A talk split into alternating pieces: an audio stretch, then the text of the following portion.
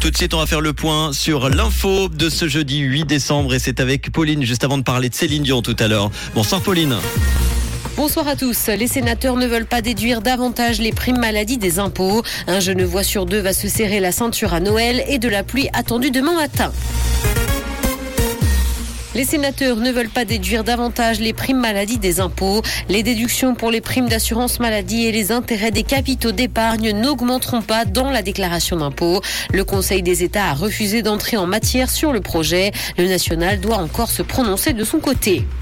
Un Genevois sur deux va se serrer la ceinture à Noël. C'est ce que montre un sondage HelloSafe.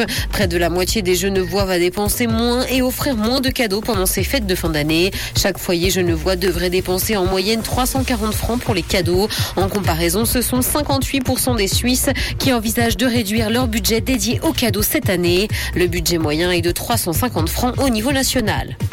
Les répartitions des départements sont décidées cet après-midi au sein du Conseil fédéral. Un exercice qui pourrait donc déboucher cette année sur d'importants changements. Les discussions au sein du nouveau gouvernement se déroulent à huis clos. Aucun procès verbal ne sera établi et même le chancelier n'assiste pas à cette séance. L'ancienneté ne joue quant à elle pas un rôle déterminant dans l'attribution des portefeuilles.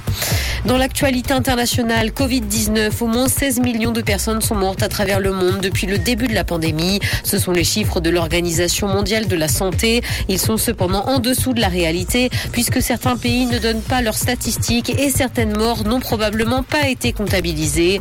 L'espérance de vie a quant à elle diminué partout dans le monde en 2020.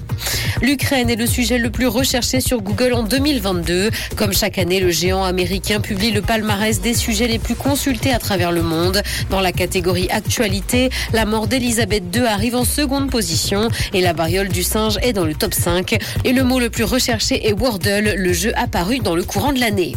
La première partie du documentaire sur Meghan et Harry est sortie aujourd'hui sur Netflix et la bande-annonce avait été dévoilée il y a quelques jours maintenant, faisant déjà beaucoup jaser. Les images seraient en effet trompeuses. Les trois parties suivantes seront quant à elles diffusées une semaine plus tard. Un documentaire qui pourrait bien raviver les tensions au sein de la famille royale.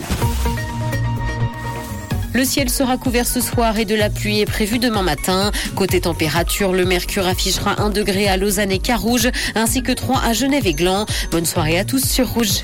C'était la météo, c'est Rouge.